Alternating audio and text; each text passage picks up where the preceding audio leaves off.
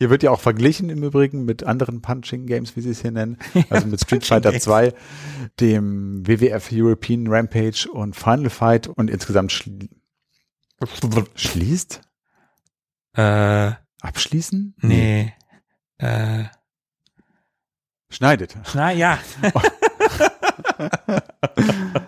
das, man, das muss, du musst dann aber mal rausschneiden, dass ich immer sage, das nehmen wir Ja, fürs ja, Intro. Ja.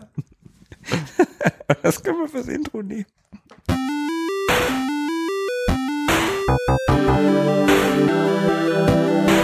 Ewig gestern. Der Podcast über Retro-Spiele und Popkultur. Vergangenes und aktuell gebliebenes. Die Retro Boys gehen mit euch der ganz großen Frage nach. War früher wirklich alles besser?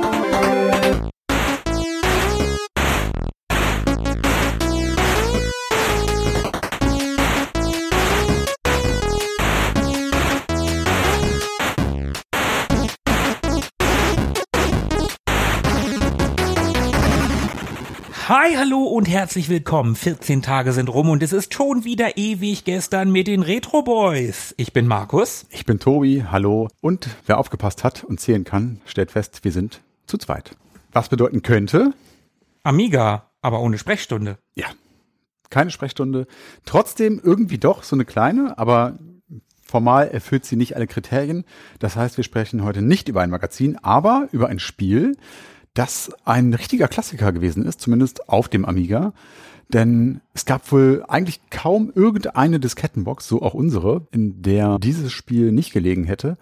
Und das zu einer Zeit, in der es eigentlich immer so im Schatten seiner großen Vorbilder gestanden hat.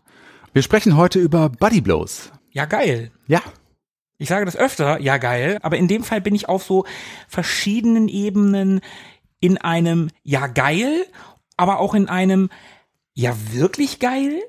Als du das vorgeschlagen hast, habe ich mir so gedacht, äh, möchte man das lieber vielleicht in guter Erinnerung behalten?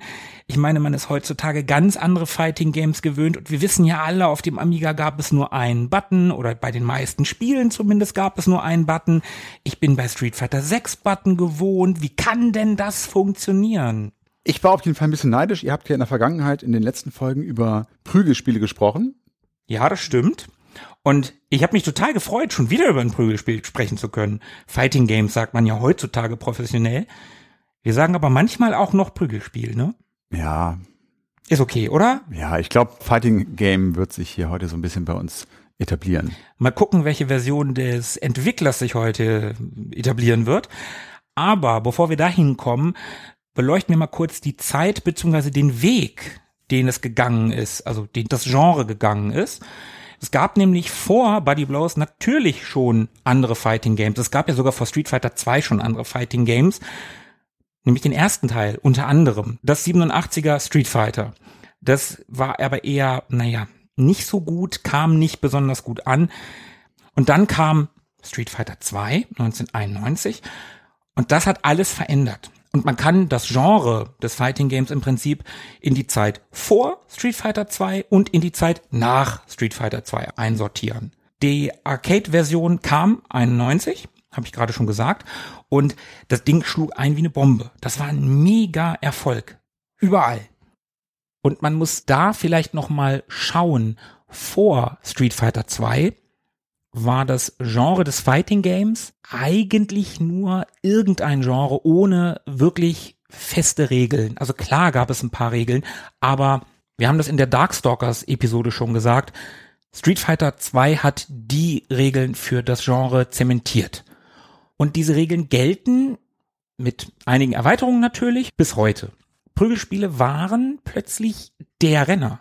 Und nicht nur in den Arcades. Und auch die Heimversionen von Street Fighter 2, die kamen ab 1992, waren mega erfolgreich. Und weil Street Fighter so erfolgreich war, überall, wollten natürlich auch andere Firmen was von dem Kuchen abhaben, vom Fighting Game Kuchen, wenn du so willst. Und es kamen unglaublich viele Nachahmer auf den Markt.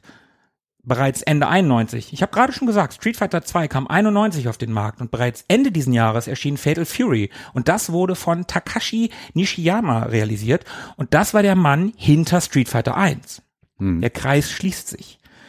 Mortal Kombat 2 und Art of Fighting, beide auch wichtige Spiele, kamen 1992. 1993 kam dann Samurai Showdown und 1994 das erste King of Fighters. Hm. Nur ein paar Beispiele. Ja, aber springen wir noch mal ganz kurz zurück nach 1992. Da ist ja nun Street Fighter 2 erschienen auf dem Amiga und das war eine ziemliche Enttäuschung. Ja. Das sah auf Screenshots schon toll aus, kann man gar nichts sagen, aber sobald sich das Spiel bewegt hat, hat man gemerkt, wie träge und ruckelig das alles ist. Und auch die Steuerung, also ein Spiel, das eigentlich sechs Buttons braucht, aber auf dem Amiga nur einen bekommen hat, das konnte nicht gut gehen. Und hier kommt dann auch Team 17 ins Spiel. Oh, du sagst 17. ja, ich habe es mir angewöhnt. Ich habe mich sehr, sehr zusammengerissen und diszipliniert die letzten Tage und Wochen während der Recherche. Team 17 ist passé, Team 17 ist da. Wow. Ja. Die wollten nämlich ein Fighting Game machen, das exklusiv für den Amiga sein sollte. Ja, es sollte die Stärken und Schwächen vom Amiga ins Game Design einfließen lassen. Und wie wir im Interview im Vorfeld erfahren haben. Oh, oh, warte mal. Wir hatten ein Interview. Wir hatten ein Interview. Ja, also jein. Dann kommen wir nachher nochmal, ne? Ja, wir hatten Kontakt zum Producer dieses Spiels und der hat uns verraten, dass äh, ja, komm, später. Okay. Und trotzdem muss man natürlich sagen, ohne Street Fighter 2 hätte es wahrscheinlich auch kein Body Blows gegeben. Das ist wohl so. Und da möchte ich noch mal ganz kurz diesen Exkurs wagen, machen und Capcom einen gewissen Respekt zusprechen und einen gewissen Mut, weil wir haben ja schon gesagt, oder ich habe gerade schon gesagt, Street Fighter 1 war kein großer Erfolg und war vor allen Dingen auch bei den Spielern und auch bei der Presse nicht sonderlich beliebt. Und davon eine Fortsetzung zu machen, das braucht schon, naja, zumindest ein bisschen Mut. Mhm. Und das war ja auch eine Zeit, da konnte Capcom sich noch nicht so auf seinen guten Namen verlassen. Was hatten die außer Street Fighter? Naja gut, Final Fight, das war ein Hit, sollte ja auch eigentlich mal Street Fighter 89 werden. Aber naja, wie gesagt, heute würde es auf jeden Fall kein Body Blows geben ohne Street Fighter 2. Ja. Wir kommen also, wenn wir über Body Blows sprechen wollen, nicht wirklich an Street Fighter 2 vorbei. Mhm. Und Body Blows greift in Wirklichkeit auch die Formel, die Street Fighter 2 Formel, mehr oder weniger eins zu eins auf und spielt sich schon sehr, sehr ähnlich. Und auch grafisch lassen sich Parallelen erkennen. Ob es sich hier um Rip-Off handelt, klären wir in dieser Folge. Ja, das machen wir. Aber wir schauen zunächst einmal so ein bisschen ins Jahr 1993, also dem Erscheinungsjahr von Body Blows und gucken mal, was sonst noch so in der Branche und vor allem im Genre los gewesen ist. Äh, Du hast gerade schon so ein paar Titel fallen lassen, aber gucken wir noch mal insbesondere ins Fighting Game Genre. Da müssen wir natürlich Virtua Fighter erwähnen, das auch 93 erschienen ist. Ja, krass, oder? Da ging es schon in 3D los. Ja, finde ich auch verrückt, dass das wirklich beides 93 gekommen ist. Dann hätten wir da noch Mortal Kombat 2, das ist ein Jahr nach seinem Vorgänger rausgekommen. Und Street Fighter 2, hast du gerade hier schon ausführlich gesagt, ist tatsächlich auch schon 1991 erschienen. Auf dem Amiga allerdings erst 1992. Ja, und 93 war allgemein für Videospiele ein gutes Jahr. Ja, total. Zählen wir mal auf. Amber Moon, Ja, Cannon Fodder, Chaos Engine, Day of the Tentacle, Doom, Legend of Kyrandia, Myst, SimCity 2000, 2000. X-Wing, Ja. Um nur einige ganz wenige zu nennen. alter Schwede. Das war wirklich ein ganz hervorragendes Jahr. Ich glaube, das haben wir auch irgendwann schon mal betont, wie großartig 1993 war und wie wichtig es auch gewesen ist. 92 war ja auch sehr, sehr gut. Ich glaube, diese beiden Jahre streiten sich um den besten Jahrgang für Videospiele. Das sieht man auch zum Beispiel, wenn man sich die Filme anschaut, die in dem Jahr rausgekommen sind. Jurassic Park, Aladdin, Bodyguard, Auf der Flucht. Auch Filme wie Schindlers Liste sind 1993 erschienen. Cliffhanger. Also da waren definitiv auch Titel dabei, die heute jeder kennen sollte. Auch sicherlich die Menschen, die mit den entsprechenden Genres oder auch dem Jahr nicht so viel anfangen können. Aber das sind schon einfach große Namen. Ne? Habe ich alle gesehen? Habe ich fast alle auf Disc. Aladdin ist ja sicherlich der mit Bud Spencer gemeint. Ne? Der war früher. Ah, okay. Ja, ganz, ganz bestimmt. Ganz ja, doch, bestimmt. du wirst schon recht haben. Aber schauen wir doch mal aufs Genre und die Umstände, unter denen Buddy Blows entstanden ist. Nach Street Fighter 2, das hast du gerade schon betont, waren Fighting Games sehr, sehr populär. Also nahezu jedes System hatte so ihr eigenes oder zumindest ein Port eines populären Arcade-Spiels. Und Street Fighter 2, und das hast du auch gerade schon erwähnt, hat dabei Maßstäbe gesetzt und galt den meisten Umsetzungen zumindest mehr oder weniger als Vorlage. Und diese Amiga-Version war leider auch durch die limitierten Möglichkeiten, also verglichen mit der Konsole, ernüchternd und konnte da nicht annähernd mithalten mit der Original Arcade-Version oder auch der SNES-Variante. Und die Vision von Team 17 war es also, für den Amiga ein speziell für dieses Homecomputer-System optimiertes Fighting Game zu entwickeln. Und dabei wurden Workarounds benutzt, die die Schwächen des Amiga umgehen sollten. Also es sollte optimiert sein für die Lauffähigkeit auf Disketten. Es sollte eine Ein-Button-Spielmechanik mitbringen. Eine Spielearchitektur, die an die limitierten Möglichkeiten vom Amiga verglichen mit einer Konsole angepasst war. Und ich würde sagen, wir schauen mal, ob es Team 17 auch so gelungen ist, wie sie es sich in ihrer Vision gewünscht hatten und ob sie tatsächlich einen Street Fighter Killer auf dem Amiga umsetzen konnten. Aber bevor wir das tun, gucken wir vielleicht noch mal kurz auf unsere eigene Connection zu Buddy Blows, oder? Gerne. Markus, wie sieht's aus? Hui, das ist gar nicht so leicht. Ich weiß es nämlich leider nicht mehr so richtig. Das ist alles sehr verschwommen. Ich werde von Buddy Blows sicherlich zum ersten Mal in der Amiga Games gelesen haben. Ich fand damals Fighting Games, Prügelspiele schon ziemlich faszinierend. Und dann kam dieses Spiel, was auf Screenshots richtig cool aussah. Hm. Muss in der Amiga Games gewesen sein. Und dann wollte ich das auch unbedingt haben. Natürlich wollte ich das unbedingt haben und habe es dann bestimmt gekauft und habe dann die Verpackung verlegt und dann hatte ich plötzlich nur noch die Sicherheitskopien in meiner Diskettenbox, was halt so passiert ist damals. Ich habe es ja Gott sei Dank wiedergefunden. Ach, du hast meine Version. Ja, dir habe ich sie ausgeliehen, dann nehme ich die doch gleich mal an mich. und als das dann damals rauskam, da war das schon echt cool. Das war schon was Besonderes. Das fühlte sich an wie ein Amiga-Spiel. Ich bin der Meinung, dass ich Street Fighter vorher hatte. Und das fühlte sich nie so richtig wie ein Amiga-Spiel an. Hm. Aber Body Blows, das sah halt auch schon aus wie ein Amiga-Spiel. Team 17, ja, ich schwanke immer noch so ein bisschen. Bleib dabei, gerne. Die haben einfach Amiga-Spiele gemacht und die hatten auch ihren eigenen Stil. Ich finde, das war so ein Studio, was man oft, nicht immer, aber oft wiedererkannt hat, ähnlich wie die Bitmap Brothers zum Beispiel. Die hat man Mhm. auch meistens wiedererkannt. Und mit Body Blows haben die was sehr eigenes gemacht. Also was eigenes für den Amiga. Hm. Nicht unbedingt was sehr eigenes, kommen wir später nochmal zu. Und ich habe das damals gern gespielt. Ich habe das auch viel gespielt. Ich habe keine Ahnung, ob ich gut darin war. Und wie ich eben gerade schon gesagt habe, als du mit der Idee für Body Blows um die Ecke kamst, habe ich gedacht, ja geil. Aber ja wirklich geil. Weil damals fand ich es wirklich gut. Aber Mhm. wie spielt sich das heute mit einem Button auf dem Amiga? Ich weiß ja nicht so recht. Ich habe ja damals für die Street Fighter 2 drei Lieblinge Episode habe ich ja die Amiga Version von Street Fighter 2 gespielt. Hm. Und die war halt Schrott. Muss man leider sagen. Also damals fand ich sie immer noch ganz cool, aber damals kannte ich nichts anderes. Wenn du was anderes kennst, merkst du eigentlich, wie kacke die eigentlich ist.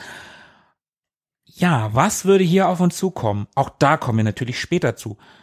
Tobi, hast du denn eine coolere Geschichte mit Body Blows? Ja, eine coolere Geschichte habe ich bestimmt nicht. Oh Gott sei Dank. Ich weiß noch nicht mal, ob man das so richtig Geschichte nennen kann. Also ich hatte das Spiel halt, bin mir auch nicht mal mehr so sicher, ob ich Body Blows oder Street Fighter 2 auf dem Amiga zuerst gespielt habe. Ganz sicher bin ich mir auch nicht, aber in meinem verqueren Kopf habe ich zuerst Street Fighter gespielt. Ich glaube das auch, weil ich habe die meisten Spiele von dir gehabt damals und ich meine, dass Street Fighter so in der ersten Rutsche dabei gewesen ist, die ich mir da von dir überspielt habe. du meinst ausgeliehen. Ausgeliehen habe, Entschuldigung. Und nicht Buddy Blows. und ich glaube, Buddy Blows hat über unseren gemeinsamen Kumpel Hank den Weg zu mir gefunden. Ja, das kann sein, das weiß ich Ich meine, das habe ich bei dem das erste Mal gespielt. Und ich glaube eigentlich, dass ich Street Fighter vorher gespielt habe. Und das hat auch dafür gesorgt, dass ich Buddy Blows immer so ein bisschen farblos fand gegenüber Street Fighter, das ja deutlich bunter und Mhm. quietschiger und poppiger ist und durch seine Charaktere und Capcom und auch den ganzen Merch und die Werbung, die man so mitbekommen hat Mhm. zu dem Spiel, das kannte man irgendwie und dadurch hatte Buddy Blows für mich eher so ein bisschen, ich will nicht sagen Abklatsch, aber so, ja, Street Fighter auf Wish bestellt. ja, so ein bisschen, genau, Also so ähnlich. ging damals noch nicht. Ja, aber das sieht man auch schon. Also vielleicht blenden wir das an der Stelle ein, wenn man sich den Karton anguckt von Body Blows.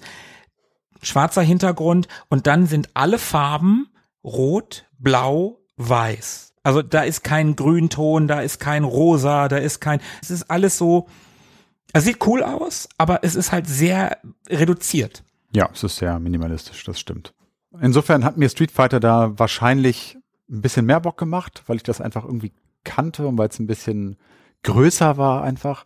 Und Dinge, die man daran kritisieren kann auf dieser Amiga-Version, die sind mir damals auch ehrlicherweise nicht aufgefallen. Genau wie dir ging es mir da. Ich kannte nichts Besseres. Mhm. Egal, fand ich geil. Street Fighter zocken hat Bock gemacht. Aber ich habe auch gern Buddy Blows auf meinem Amiga gespielt. Ob alleine oder auch mal zu zweit haben wir das sicherlich auch mal reingeschmissen. Mhm. Das war auf jeden Fall ganz cool, aber kam für mich nicht so richtig an Street Fighter ran. Ja, wir hatten in Anführungsstrichen das große Glück, keine Freunde zu haben, die ein Super Nintendo hatten, ne? Oder eine Arcade-Kultur in Deutschland. Insofern kannten wir keine bessere Version von Street Fighter. Insofern hat uns das nicht versaut für die Amiga-Versionen, sowohl von Street Fighter als auch von Body Blows. So, wir kannten ja nichts mit sechs Buttons. Ja, das stimmt. Aber wo ich auch gerade noch mal jetzt die Verpackung hier vor uns liegen sehe, wo nur die vier Charaktere drauf sind.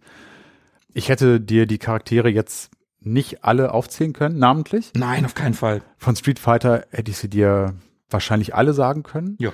Und das war auch so ein Ding. Also die Fighter, über die wir auch noch sprechen werden in dieser Folge, die waren bei Street Fighter natürlich sehr viel einprägsamer, sehr viel schillernder, während die hier bei Body Blows eher so ein bisschen zurückhaltend und ich will nicht sagen lahm daherkommen. Ja, weniger schillernd. Die sind so ein bisschen alles gedeckter. Ja. Nicht so aufgeregt. Ja. Aber kommen wir doch mal zum Spiel. Ja, endlich. Body Blows ist ein solides Fighting Game. Ja. Das lebt schon ein bisschen davon, wir haben es ja schon jetzt mehrfach gesagt, dass sein Konkurrent Street Fighter 2 auf dem Amiga einen doch eher schlechten Port abbekommen hat. Mhm. Und Body Blows war zwar nicht so erfolgreich wie Street Fighter 2, Mhm. zumindest wenn man sich die reinen Zahlen anschaut, Ja, aber trotz alledem hat es durchaus eine Fanbase. mit Sicherheit. Und du hast es ja schon erwähnt, man muss natürlich auch sagen, Street Fighter 2 hatte ein mega Marketing. Ja. Das gab's überall. Jeder wollte es spielen. Alleine, was Nintendo aufgefahren hat in der damaligen Zeit, um Street Fighter auf dem Super Nintendo zu promoten. Jede Anzeige, jeder Werbespot. Kannst du dich noch dran erinnern? An den Spot? Ja, kann ich, kann ich mich dran erinnern. Den können wir eigentlich kurz einspielen. Warte, warte, machen wir sofort. Jeder dieser Spots, den wir gleich einspielen werden, war ja eigentlich Street Fighter Werbung für Super Nintendo, aber der hat auch das Spiel Street Fighter 2 promoted und damit auch im Prinzip die Amiga-Version von Street Fighter 2. Ja, das da stimmt. konnte Body Blows nicht mithalten. Nee. So, jetzt nochmal für alle, die es nicht mehr wissen. Mats ab. Brandneu Street Fighter 2 für Super Nintendo. Das elektrisierende Kampfsportspiel für zwei. Jeder Kämpfer hat seine Spezialtechnik. Akrobatische Kicks, geheime Tricks. Street Fighter 2 und die unschlagbaren Welthits. Nur für Super Nintendo. Nintendo. Ach ja, diese Stimme von diesem Typen. Ich glaube, der hat auch alle Nintendo-Spots damals gesprochen. Ja, ja, damals, in der damaligen Zeit auf jeden Fall. Kann ich mich noch gut dran erinnern. Ach, schöne Zeiten waren das. Auf jeden Fall. Ja, vielleicht war früher ja doch alles besser. Früher definitiv, ja. Aber nicht ganz früher. Das haben wir geklärt. Wir müssen das öfter mal erwähnen. Aber bevor wir jetzt noch viel mehr über Street Fighter 2 sprechen, das ist ja eine Buddy Blows Folge. Richtig. Und jetzt gucken wir endlich mal ins Spiel und fassen mal zusammen. Also Buddy Blows ist, wie wir erfahren haben, ein klassisches Fighting Game. Und gespielt werden kann das Ganze in drei verschiedenen Spielmodi. Da hätten wir einmal den Einzelspieler Arcade Modus. Da kann im klassischen Best of Three Prinzip gekämpft werden. Also man kämpft sich gegen alle Gegenspieler durch bis zum großen Showdown. Es gibt einen Zweispieler-Modus, mit dem man ganz gemütlich im Couch-Koop mit zwei Controllern gegeneinander spielen kann. Und es gibt den Tournament-Mode. Da können dann sogar vier oder acht Spieler gegeneinander antreten. Im Einzelspielermodus hat man zumindest ursprünglich vier Charaktere. Tobi, du hast es gerade schon gesagt. Wir hätten sie nicht mehr nennen können. Nee. Danny, Junior, Nick oder Lorray. Genau. Das sind auch die vier Charaktere, die auf dem Cover drauf sind. Ja. Kurz nach dem Release gab es ein Update und dann konnte man sogar zehn Charaktere auswählen. Genau. Zu denen kommen wir später noch. Ja. Die Charaktere sind unterschiedlich, aber Ja. auch ein bisschen Stereotyp. Jeder hat aber zumindest so ein paar individuelle Moves. Ja, mehr oder weniger. Also Ja, Moves ja, aber sagen wir Angriffspattern. Ja, Moves eher nicht, aber da kommen wir später zu. genau. den vier ursprünglichen Kämpfern stehen sechs Kontrahenten gegenüber. Das sind auch die sechs, die man später nach dem Update auch spielen konnte. Ja. Und es gibt zwei Bossgegner. Ja. Und die sind unterschiedlich stark, beziehungsweise haben unterschiedliche Fähigkeiten. Ja. Und das ist im Grunde auch schon alles, was man über Body Blows so in einem Klappentext schreiben würde, oder? Also wie sieht's mit Handlung aus? Ja, Fighting Game halt, ne? Hat keine Handlung, also nicht mal in der Spielanleitung. Das einzige, was man vielleicht so irgendwie als Plot bezeichnen kann, ist die Tatsache, dass es halt einen Bossgegner namens Max gibt. Und der hat ein Geheimnis. Uh. Und welches das ist und was genau es mit Max auf sich hat, das bleibt ebenso ein Geheimnis. Ja, ganz schön schlau. Ja. Also es gibt halt keine Auflösung am Ende. Nach der Auflösung. Also, egal. Wie spielt sich denn Buddy Bloss? Beziehungsweise, lass uns doch mal ins Spiel reingucken. Gameplay, Charaktere. Lass uns mit den Charakteren anfangen. Das machen wir. Schauen wir doch erstmal auf die Urbesetzung, also auf die vier Charaktere, die wirklich in der ersten Version an den Start gegangen sind. Also da haben wir, wie gesagt, den Dan. Dan ist so ein Straßenschläger, also quasi der Allrounder in dem Spiel. Der ist hier auf der Packung abgebildet mit Jeanskleidung, der hat ein Cappy auf, der hat Turnschuhe an, zerrissene Jeans, also eindeutig ein sehr, sehr cooler Typ, der uns hier so ein Peace-Zeichen entgegendrückt. Das ist doch der Dan von den Nerdwelten, oder? Man kann es nicht so gut erkennen, weil das Cappy so ins Gesicht Grüße, Grüße gehen raus. Hallo Dan. Hallo. Dann haben wir da seinen jüngeren Bruder, den Nick. Die beiden sind spielerisch im Prinzip Klone, also ähnlich wie Ryo und Ken in Street Fighter 2. Und Nick ist auch so ein, so ein Straßengoon, so ein Schläger so ein bisschen. Hat kein Cappy auf, dafür eine Weste, Handschuhe, Lederhandschuhe mit so Nieten drauf. Vom Stil geht das schon so in die gleiche Richtung. Also seine Jeans ist nicht zerrissen. Also der, der sieht ein bisschen ordentlicher aus. Ja, der achtet ein bisschen mehr auf sich. Ja. Dann haben wir hier Lorey. Das ist ein buddhistischer Mönch. Also so ein Shaolin-Typ irgendwie. Der hat so ein weißes Gewand an, eine Glatze, ja, muskelbepackt natürlich, barfuß. Und wir haben Junior, einen Boxer, der in den Straßenkampf gewechselt ist. Natürlich ist er das. Und wir haben eben auch schon ganz kurz über das Update gesprochen. Das ist im Sommer 93 erschienen, kamen dann noch sechs weitere Charaktere hinzu. Man konnte jetzt insgesamt aus zehn Charakteren wählen. Und das Update hat so eine kleine lustige Geschichte. Man kann sich heutzutage fragen, wo kriegt man so ein Update eigentlich her? Ja, man lädt das doch aus dem Internet, ist doch kein Problem. Jein.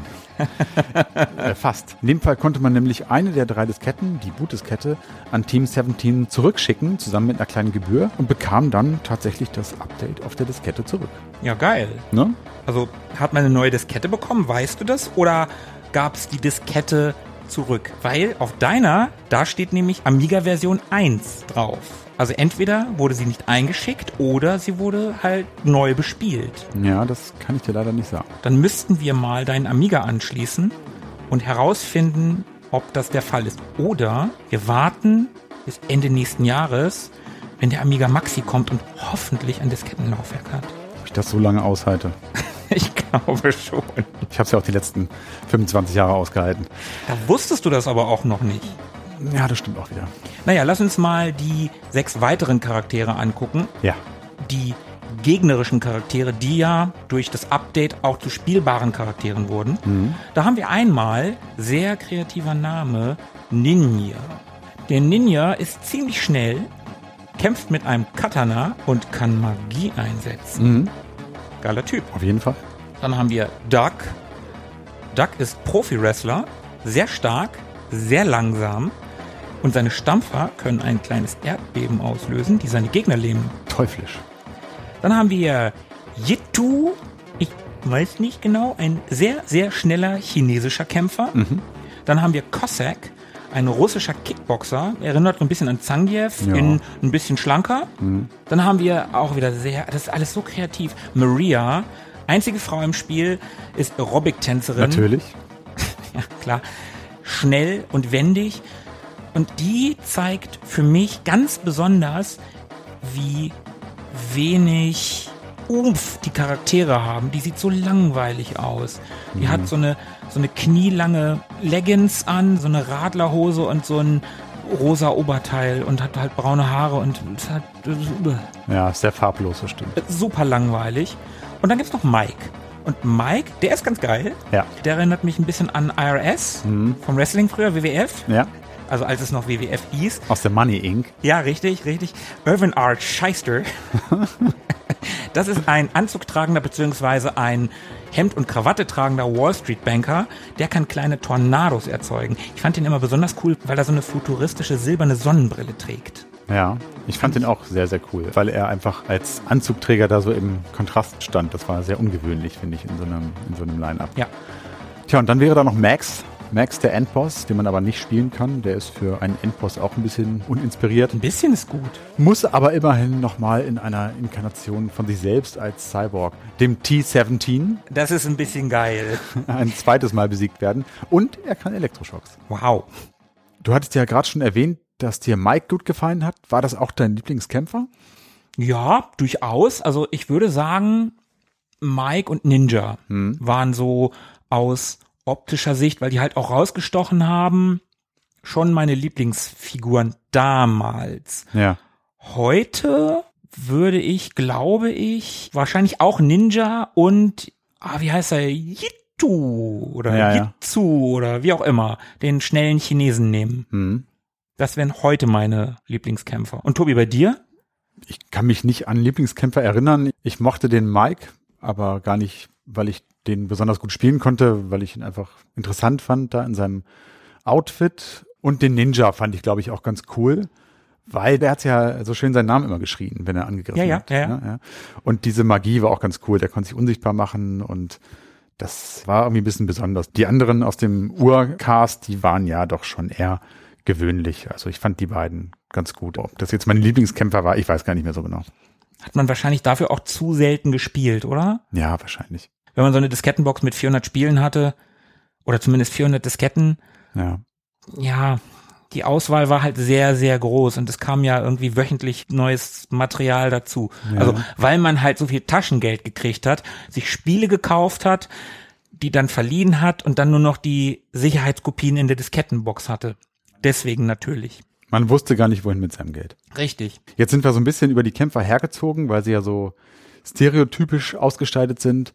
Schauen wir doch aber mal drauf, wie das Ganze so ausgestaltet ist. Das Spiel als solches, die Grafik also. Und du hast vorhin schon gesagt, man erkennt so ein bisschen dieses Team 17 Ding, ähnlich wie bei den Bitmap Brothers. Das würde ich auch so unterschreiben. Ich finde, es ist nicht ganz so deutlich wie bei den Bitmap Brothers. Also dieses metallische und sehr ikonische, das fällt da schon besonders auf. Ja, sehe ich genauso. Du hast schon recht. Auch hier kann man, wenn man ein bisschen geschultes Amiga-Auge hat, durchaus feststellen, dass das aus der Feder stammen könnte. Ich finde, gerade im Zusammenspiel mit dem Soundtrack gibt das hier eine sehr stimmige Mischung, finde ich. Aber auch darüber sprechen wir später nochmal. Ansonsten präsentiert sich Buddy Blows als recht hübsches Spiel. Die Sprites der Kämpfer, aber auch die Hintergründe sind schon relativ detailliert und einigermaßen farbenfroh gepixelt. Allerdings noch nicht ganz so, wie es dann bei der später erschienenen ARA-Version der Fall ist. Die haben wir ja gespielt. Die haben wir gespielt. Ist noch gar nicht lange her. Richtig. Und da muss man sagen, um das vielleicht mal vorwegzunehmen, da ist die Grafik ein Ticken anders. Ja. Die Sprites sind ein bisschen anders. Ja. Die Hintergründe sind ein bisschen anders. Die sind, da sind sie tatsächlich ein bisschen farbenfroher. Aber da haben sie noch weniger Animationen. Das Ja. finde ich, das finde ich echt schade. Also wenn man die beiden Versionen vergleicht, da hätte man schon so Best of Both Worlds machen müssen, meines Erachtens. Ja, das hat mich auch gewundert, ehrlich gesagt, im direkten Vergleich, weil das kann man ja schon mal so ein bisschen vorgreifen. In der normalen Version haben wir animierte Hintergründe. Das heißt, wenn wir beispielsweise in dem Setting von Mike sind, um mal bei dem zu bleiben, das ist in so einem Bürohaus, Gebäudekomplex. Da gibt's Fahrstühle und in diesen Fahrstühlen stehen Leute drin. Ja, einer ist offen und da stehen zwei oder drei Leute drin und Genau, die die jubeln. feuern also uns die, an, Genau, ne? die feuern so ein bisschen an. Und in der AGA-Version ist, ist der Fahrstuhl halt zu. Und da sind auch die blinkenden Lichter, die am Fahrstuhl, die Schalttafel, die ist da am Blinken halt in der normalen Version, in der AGA-Version halt nicht. Ein bisschen schade. Dafür ist das Grau abgestufter. Das, das sieht schon besser aus. Aber ja, die Animationen fehlen leider.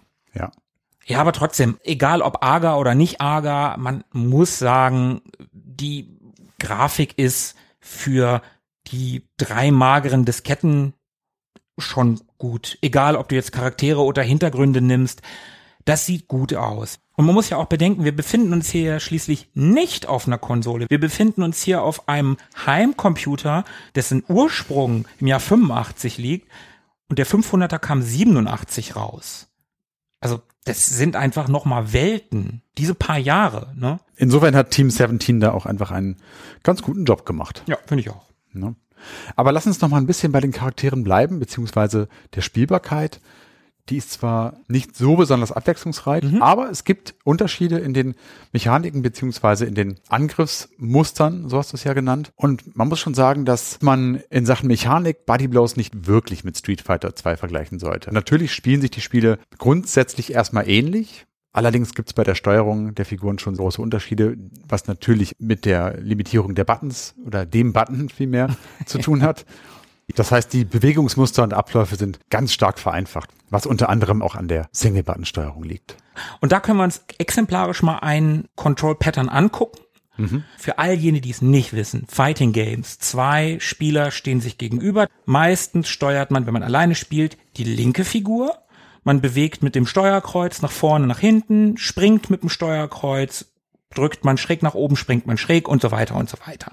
Klassisches Prügelspiel halt. So. Wir haben hier eine Ein-Button-Steuerung und das macht es natürlich extrem unterschiedlich. Du hast es schon gesagt, man sollte es nicht mit Street Fighter vergleichen. Machen wir es trotzdem mal kurz. Wir haben bei Street Fighter, wenn wir Specials auslösen wollen, dann machen wir Halbkreisbewegungen, Viertelkreisbewegungen, wir bewegen uns kurz nach hinten, gehen nach vorne und wenn wir diese Bewegungen mit dem Steuerkreuz gemacht haben, dann drücken wir einen Button. Einen Trittbutton oder einen Schlagbutton. Hier haben wir nur einen Button. Wie haben die das also gelöst? Und da muss ich sagen, greife ich ein bisschen vor, das haben die gar nicht schlecht gelöst. Das ist gar nicht schlecht gemacht. Wir haben, wenn wir den einen Button nicht drücken, dann haben wir, das habe ich gerade gesagt, nach vorne bewegen, nach hinten bewegen, springen, ducken und so weiter. Wenn wir den Button allerdings nutzen, haben wir mehrere Möglichkeiten, ihn zu nutzen. Wir können ihn gedrückt halten. Dann wird ein Special Move ausgelöst. Sowas wie ein Hadoken zum Beispiel von Ryu. Der klassische, ich schieße ein Energieprojektil auf meinen Gegner ab. Und das, das haben wir beim Spielen herausgefunden, das fand ich erst richtig doof, weil ich gedacht habe, ah, da kannst du das ja spammen ohne Ende, hältst die ganze Zeit gedrückt. Aber unter der eigentlichen Lebensleiste gibt es eine weitere Leiste. Und das ist die Aufladeleiste für diesen Special Move. Und die wird mit jedem Mal benutzen immer länger. Es dauert also immer länger, diesen Special Move auszulösen. Beim ersten Mal super schnell, nach fünfmal dauert das vielleicht zwei, drei Sekunden und dein Gegner hat ewig viel Zeit, dich anzugreifen. Kommt da also schon eine taktische Komponente rein. Ja, du kannst dich also nicht ausruhen auf deinem einen Special Move, den du jetzt gelernt hast. Ganz ne? genau, ganz genau, gelernt. Also, am Anfang löst man den ja eher sogar aus Versehen aus, weil es so schnell geht. Ja. Also mir ist das ein paar Mal passiert, dass ich eigentlich gar kein Special Move auslösen wollte, aber halt einen Ticken zu lange auf der einen Taste geblieben bin und dann doch den Special Move ausgelöst habe. Die anderen Dinger, die du machst, sind, wenn du zum Beispiel den Button drückst und nach vorne, also quasi, wir befinden uns auf dem linken Bildschirmrand und wir drücken das Steuerkreuz nach rechts, dann gibt's einen High Punch. Machen wir das Steuerkreuz nach links unten, gibt's einen Sliding Low Kick. Machen wir das nach unten, gibt's einen Low Kick. Nach links, also hinten unten, gibt's einen Low Punch. Nach hinten, also nach links, blocken wir. Und jetzt kommen die Special Moves. Nach hinten oben gibt's einen Super Roundhouse bei Nick und nach vorne oben gibt's einen Power Punch. Nach oben gibt's einen Mind Kick. Das kann man natürlich auch alles noch in der Luft machen. Also man kann dann in der Luft einen Flying Kick machen, man kann einen Flying Punch machen, einen High Kick, einen Deflector Bolt. Es ist, wenn man sich das hier anguckt, viel mehr als man glauben könnte, wenn man hört, hä, ein Fighting Game mit nur einem Button, wie soll das funktionieren? Ja, das ist uns ja auch relativ schnell aufgefallen. Wir haben es ja im Vorfeld gespielt. Bisschen unfair übrigens fand ich dabei, dass beim Aufladen seines Projectile Moves kann man sich nicht bewegen. Ja, Mhm. also ich muss ja den Button gedrückt lassen und in dem Moment kann ich mich weder nach vorne noch nach hinten bewegen. Und das ist ein bisschen fies, weil ich in dem Moment verwundbar bin. Die KI hingegen kann das sehr wohl. Die kann aufladen und sich bewegen. Oh, das ist aber echt unfair. Und auch die Special Moves richten von der KI ein wenig mehr Schaden an. Und das und die Tatsache, dass es nicht so irre viele Moves gibt, wenn auch mehr als wir uns erhofft haben, kann das Spiel jetzt zum direkten Vergleich vielleicht mit Street Fighter bisschen eintönig werden lassen. So zum Vergleich, durch die sechs Buttons bei Street Fighter 2 kommt man auf ungefähr 30 Moves pro Charakter und bei Body Blows sind das dann gerade mal um die 10. Naja, also ein bisschen mehr als zehn sind ja schon, ne? Also wir haben ja alleine schon, äh, wir haben ja alleine schon, wir haben ja durch das Steuerkreuz schon acht Stück, dann kann man die noch in der Luft machen, da sind Ja, auch noch ja. mal ein paar. Ein bisschen mehr, ja. Aber wir haben ja auch gerade schon festgestellt, wir sollen ja Body Blows gar nicht vergleichen mit Street Fighter, wir machen es ja trotzdem die ganze Zeit. Das stimmt. Also eigentlich ist es ja auch alles unsere Schuld. Ja. Und das Ganze hat ja auch seine Vorteile. Also die Lernkurve fällt längst nicht so steil aus, sodass stimmt. man halt auch als ungeübter Spieler hier durchaus schnell ins Spielen kommt und Spaß haben kann.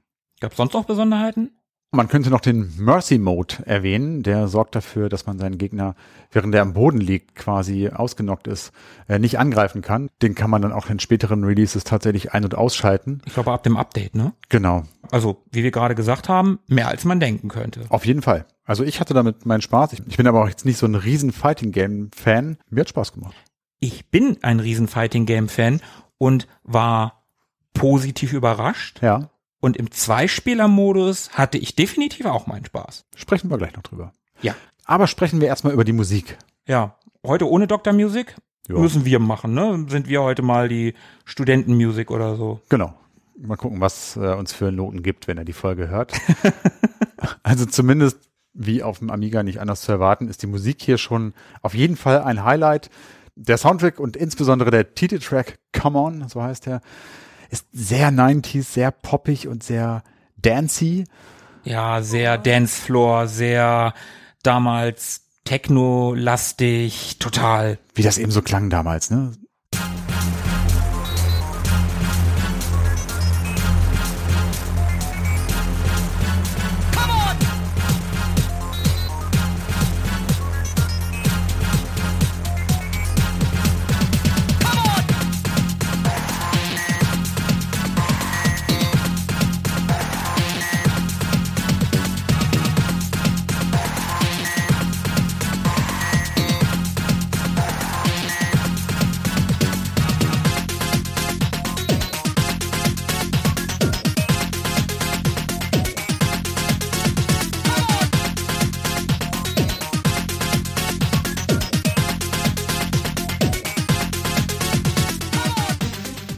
Geil, oder? Also Ich finde ihn geil, ich mag das.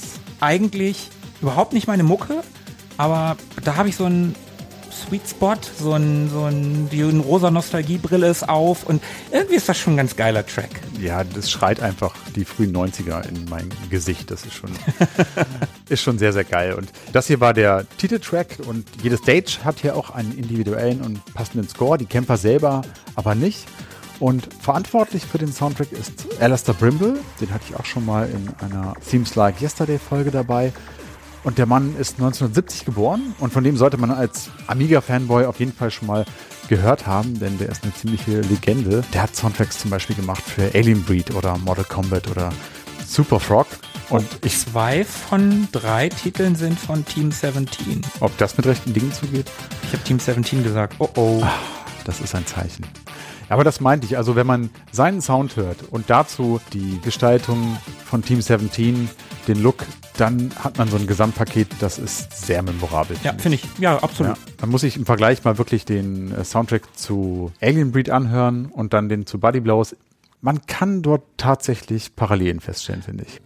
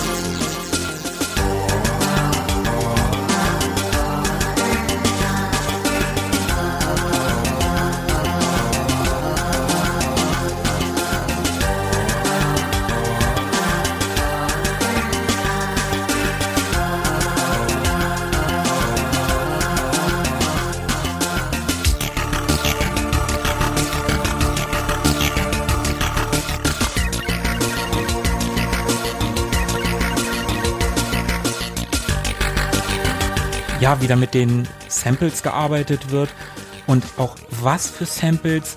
Ich finde auch ganz anderes Genre, absolut. Aber eine gewisse Ähnlichkeit ist schon da. Ja, es klingt sehr kühl, Ja, sehr metallern, also was die Bitmap Brothers mit ihrer Grafik so schön mit Ja. metallisch funkeln lassen, das kriegt er irgendwie mit dem Sound hin. Aber ich kann dich beruhigen, der Mann hat nicht nur für Team 17 gearbeitet. Er hat zum Beispiel den Soundtrack zur Treasure Island Reihe gemacht, Dizzy und so und diesen ganzen Fortsetzungen zu Lost Vikings. Er hat den Soundtrack zu Terminator 2 gemacht. Da hatte ich ihn mal in einer Musikfolge dabei. Zu Indie Heat, da hatte ich ihn auch mal dabei in einer unserer Themes-Folgen.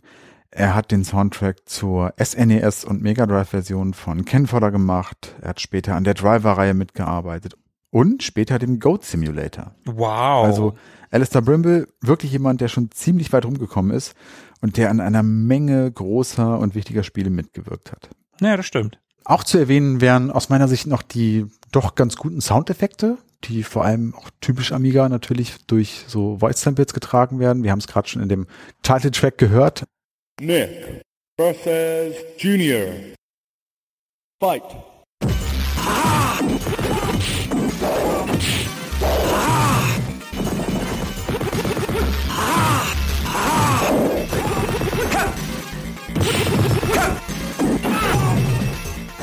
Ich finde auch, die Voice Samples, die klingen schon gut. Auch die Ankündigung der Fighter. Ja. Jetzt nichts Besonderes kennt man alles, aber irgendwie Aus heutiger Sicht Ah. ist das überhaupt nichts Besonderes mehr. Ich meine, wir sind komplette Sprachausgaben seit, seit Mitte der 90er auf dem PC gewöhnt. Ne? Ja. Ich kann mich erinnern, wie ich damals Vollgas das erste Mal reingepackt habe und mir vor Freude in die Hose gemacht habe, weil ich einen, weil ich einen spielbaren Zeichentrickfilm sehe, wo richtige Synchronsprecher sprechen auf Deutsch. Aber damals war das halt was Besonderes. Das war 93. Ich finde, es ist auch so Amiga, also so Voice Samples, das ist ja so typisch Amiga, das hat man ja in gefühlt jedem zweiten Spiel gehabt, dass da irgendwelche Dinge digitalisiert worden sind. Übrigens, die verwendeten Samples hier im Spiel kommen teilweise aus kommerziellen Kung-Fu-Filmen, zum Beispiel Shaolin vs. Lama. Oh, also die Schlaggeräusche. Schlaggeräusche, aber auch so Schreie und solche Sachen, ne? Abgefahren, ja, Ja. gut. Wilder Westen damals, ne? Ja, sehr, sehr cool. Und auch diese Signature-Phrases von den einzelnen Charakteren. Also jeder hat ja so irgendwas zu sagen, wenn er gewinnt. Oder Ninja zum Beispiel. zum Beispiel. Ich weiß gar nicht, ob der Ninja wirklich noch ein bisschen mehr zu erzählen hat, wenn er gewonnen hat. Ich glaube, jedes Mal, wenn wir ihn jetzt gespielt hatten, hat er nur Ninja gerufen. Wenn man besiegt worden ist, dann kriegt man ja von dem Gewinner sozusagen nochmal so ein Ding um die Ohren gehauen. Ja, Ninja halt, ne? Der Ninja sagt dann nur Ninja. Das ist so wie, Okay. keine Ahnung, wenn Zangief die ganze Zeit nur Zangief rufen würde, wenn er Okay. gewonnen hat. Aber die anderen haben, glaube ich, ein bisschen mehr Ja, Zeit die zu- anderen haben, haben noch andere Sachen zu sagen. Die Ja, ja. sagen nicht einfach nur ihren Namen. Und schon gar nicht Ninja. Schon gar nicht Ninja. Auch wenn es witzig wäre. Wo wir gerade bei witzig sind. Super Überleitung. Lass uns doch mal in die Produktion gehen. Und man muss leider sagen, es gibt durchaus Spiele, zu denen man mehr erzählen könnte, als es bei Body Blows der Fall ist. Es gibt relativ wenig Trivia, es gibt wenig nennenswerte Infos zur Handlung. Aber wenn wir schon dabei sind, lass uns trotzdem mal kurz auf das Entwicklerstudio gucken. Wir haben das vorhin schon gesagt, oder du hast das vorhin auch schon gesagt. Team 17 genießt Legendenstatus auf dem Amiga. Die haben auf dem Amiga. Das ist, ja, neben den Bitmap Brothers und Bullfrog so eine der großen Firmen, wenn ich an den Amiga denke. Ja, auf jeden Fall. Also wenn ich das Logo schon sehe alleine, ne? Ja, genau. Die wurden 1990 als Limited Company gegründet. Zumindest, wenn man Wikipedia glauben mag. Wenn man dann ein bisschen genauer hinguckt, dann erfährt man, dass es die zunächst als 17-Bit-Software gab. Und die wurden 1990 von Michael Robinson in Wakefield, UK gegründet. 17-Bit-Software, das möchte ich hier nochmal kurz in den Raum werfen, ist ja eins besser als 16-Bit, was damals das große Ding war, ne? Ja, das ist schon cool. Mega Drive und Super Nintendo waren 16-Bit und das war ganz wichtig, das war so wichtig, dass Sega auf seinem Mega Drive richtig fett die 16-Bit prominent auf die Konsole geschrieben hat. Und die sagen einfach, wir machen 17-Bit. Das ist schon geil. Das ist sehr, sehr cool. Sehr cooler, sehr cooler Ja. Name. Da hat der Michael Robinson auf jeden Fall Balls bewiesen. Und der betrieb gleichzeitig auch eine Einzelhandelskette in UK namens Microbyte. Die ist so ein bisschen zu vergleichen mit Phobis oder Escom hierzulande. Man kennt sie noch aus den Innenstädten. Ja, vielleicht kennt man sie noch. Die etwas älteren Semester unter unseren Zuhörern zumindest. Ich habe meinen ersten PC bei Escom gekauft. Ich auch. Ein Pentium äh, 133. Ich habe ein Pentium 75 gekauft. Ah, wie schön. Und es war damals durchaus üblich, dass man neben einer solchen Unternehmertätigkeit wie dort im Einzelhandel gleichzeitig noch mit so Publishing Geld verdient hat, also mit dem Publishing für Computerspiele. Man hat da Spiele gekauft von irgendwelchen jungen Entwicklern, hat die dann kopiert auf CDs oder Kassetten und hat die dann vertrieben ne, über Computerläden. Und wenn man dann auch noch eigene Computerläden gehabt hat, dann war natürlich der Vertriebsweg da auch nicht allzu weit. Aber auch über den Zeitschriftenhandel sind die gegangen. Und zumindest war es dann ein junger Mann namens Martin Brown, der da bei Microbyte arbeitete und der irgendwann Kontakt zu einem schwedischen Entwickler, dem Andreas Tadic, hergestellt hat. Tadic, sicher? Ist doch ein Schwede. Der heißt bestimmt Tadik. Wer weiß das schon? Andreas, wenn du uns hörst, wie wird dein auf. Nachname richtig ausgesprochen? Bitte. Klär uns auf, verrat es uns. Grüße gehen natürlich raus. Ach, übrigens finde ich sehr witzig, dass Martin Brown Martin mit Y geschrieben wird. Was für ein Teufelskerl. Oh ja, ein Rebell. Seine Eltern. Stimmt, da kann er gar nichts dazu. Nee. Außer er hat sich einen Künstlernamen gegeben und hat aus dem ihren Y gemacht. Nun denn, der Andreas, ich erspare mir den Nachnamen, der hat zumindest sein erstes Spiel gerade veröffentlicht zu dieser Zeit für den Amiga. Und zusammen mit einem Designer, dem Rico Holmes und Peter Tulebey oder Tulebü, bildete man dann ein Team, das sich fortan Team 7 nannte. Achtung, 7. Wir sind noch nicht bei Team 17 angekommen. Ich sehe, ich sehe da was auf uns zukommen. Ja, ja. Und die haben ein Spiel entwickelt, das hieß Miami Chase. Das war so ein bisschen von Miami Vice inspiriert. Ein Rennspiel. Und das kam ganz gut an und wurde als Budget-Titel tatsächlich von Codemasters veröffentlicht. Und durch den Erfolg dieses Spiels entstand dann durch Martin Brown schließlich die Idee als 17-Bit-Software. Spiele nicht nur zu publishen, sondern auch selbst zu entwickeln. Und das zuständige Team sollte dann aus diesen besagten Herren bestehen, also aus dem Rico Holmes als Designer, aus dem Peter Tulebü und Andreas, jetzt sage ich schon wieder, Tadic oder Tadik als Programmierer und eben Martin Brown als Projektleiter. Und Chef und Gründer von 17-Bit Software, dem Michael Robinson, dem gefiel die Idee, es war ja auch immerhin noch sein Laden. Und in der Folge entstand dann schließlich eine Ausgründung, nämlich Team 17, also eine Fusion aus Team 7 und 17-Bit Software. Ja, und dann hatten wir natürlich das große Glück, mit Co-Founder Martin Brown, der mit dem Y, ein Interview führen zu können. War leider nur schriftlich, der hat leider sehr, sehr wenig Zeit gehabt. Aber gut, immerhin.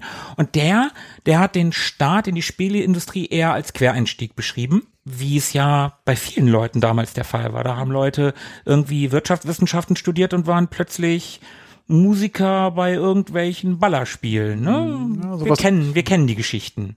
Und er wurde dann vom Mitarbeiter eines Computerladens zu einem der Mitbegründer eines der bedeutendsten Spielestudios der damaligen Zeit auf jeden Fall. Ja, definitiv. Und er war großer Amiga-Fan. Äh, äh, Das macht ihn zu einem guten Menschen. Absolut.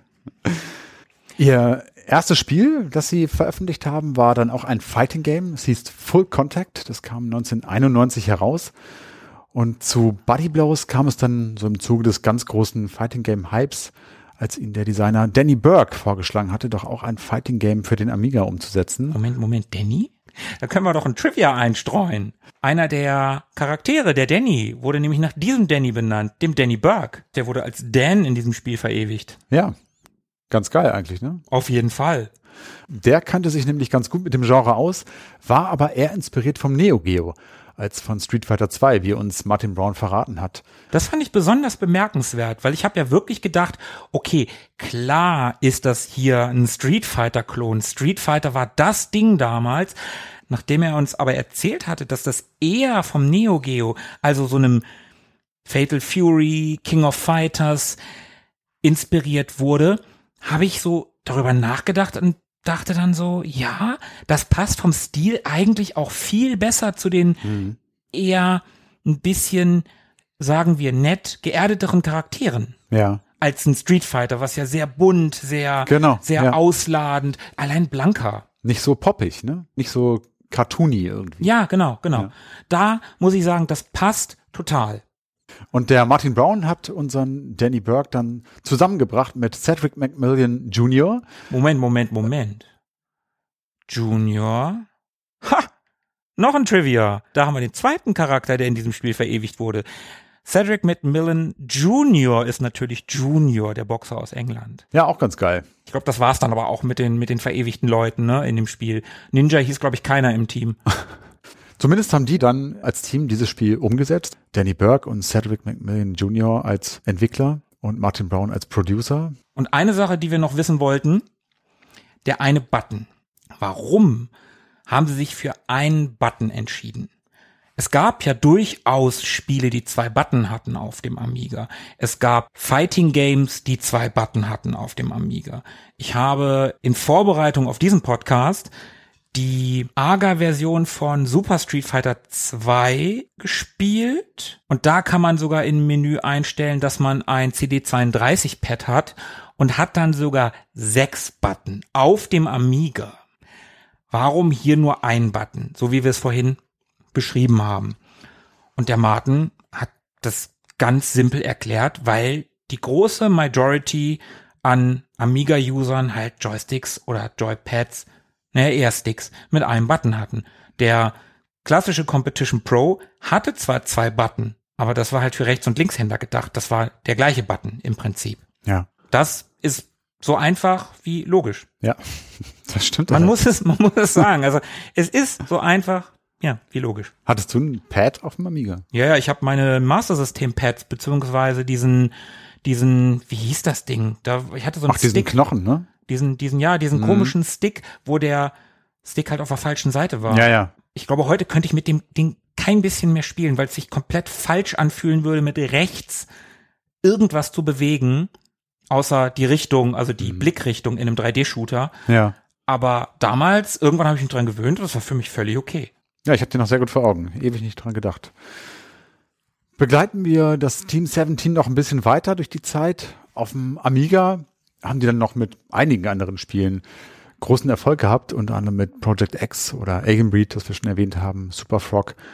Der größte Erfolg allerdings gelang ihnen sicherlich mit Worms, das dann 1995 als erstes auf dem Amiga erschienen ist und dann anschließend ja auf so ziemlich jedes System geportet wurde. Das gibt's ja auch heute noch. Ja, das- Bis heute ist Worms ein Riesentitel. Also heute nicht mehr ganz so riesig, aber schon eine bedeutende Reihe. Und das haben wir schon mal irgendwann erwähnt, dass für uns beide Worms kein Amiga-Spiel ist. Das war im Zuge unserer Amiga-Sprechstunde über den Amiga Mini, als sie da das Line-Up vorgestellt haben an Spielen. Denn für mich oder auch für dich, glaube ich, war Worms immer ein PC-Spiel. Ja. Und ich habe bis dahin noch nicht mal gewusst, dass es das überhaupt auf dem Ja. Amiga gegeben hat. Und habe es auch nie mit dem Ding in Verbindung gebracht. Das ist echt witzig. Dass es aber sogar die Ursprungs-, die Mutterversion hier auf dem Amiga entstanden ist, das äh, war mir wirklich, wirklich neu. Vor allen Dingen 95. Das Ja. Muss man auch nochmal sagen. Also, wenn man den originalen Amiga nimmt, der 85, das ist einfach mal zehn Jahre später. Ja, ja. Also ich habe, glaube ich, Worms auch zum ersten Mal in dieser Zeit gespielt, 95, vielleicht 96 oder sowas. Da hatte ich den Amiga gar nicht mehr auf dem Radar. Also ich habe das zum ersten Mal bei meinem, also ich habe das damals bei unserem gemeinsamen Kumpel Elmar das erste Mal auf dem PC gespielt. Mhm. Ja, auf dem Amiga, nee.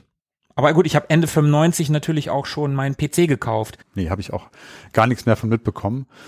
Und wie wir vorhin schon erwähnt haben, Team 17 gibt's bis heute und es geht ihnen auch anscheinend ganz gut. Also zumindest haben sie in den letzten Jahren einige Unternehmen aufgekauft, darunter zum Beispiel die Moody Tooth Studios, das war 2016, GP Entertainment in 2020 oder den deutschen Publisher Astragon Entertainment, das war 2022.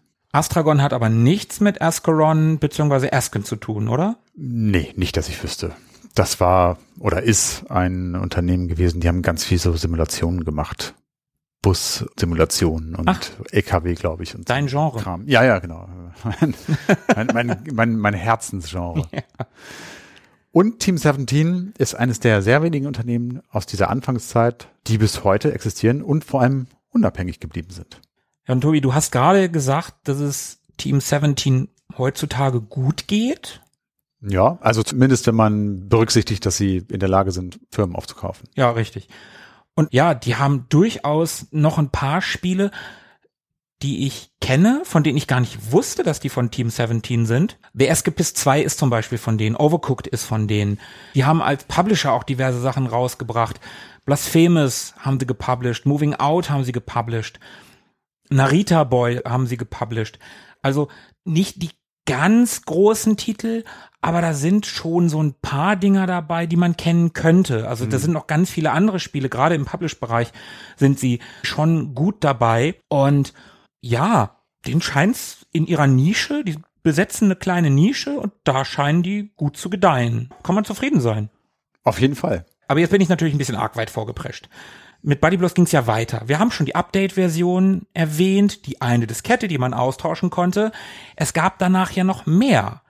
Relativ kurz nach dem Release. Im gleichen Jahr, also auch 1993, erschien schon das erste richtige Sequel, nämlich Body Blows Galactic.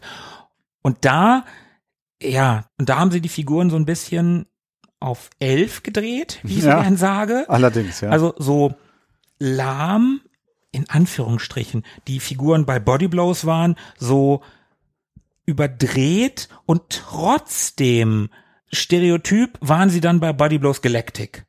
Ja, ach, was heißt Stereotyp? Es gab da schon ein paar sehr exotische Richtungen, die sie da gegangen sind mit ihren Charakteren. Also da gab es plötzlich Roboter, die man steuern konnte, Dinos, irgendwelche Eiswesen. Also es wurde sehr viel fantastischer. Und Body Blows Galactic, wie der Name schon sagt, spielte sich ja auch nicht nur noch auf der Erde ab, sondern auf insgesamt sechs Planeten.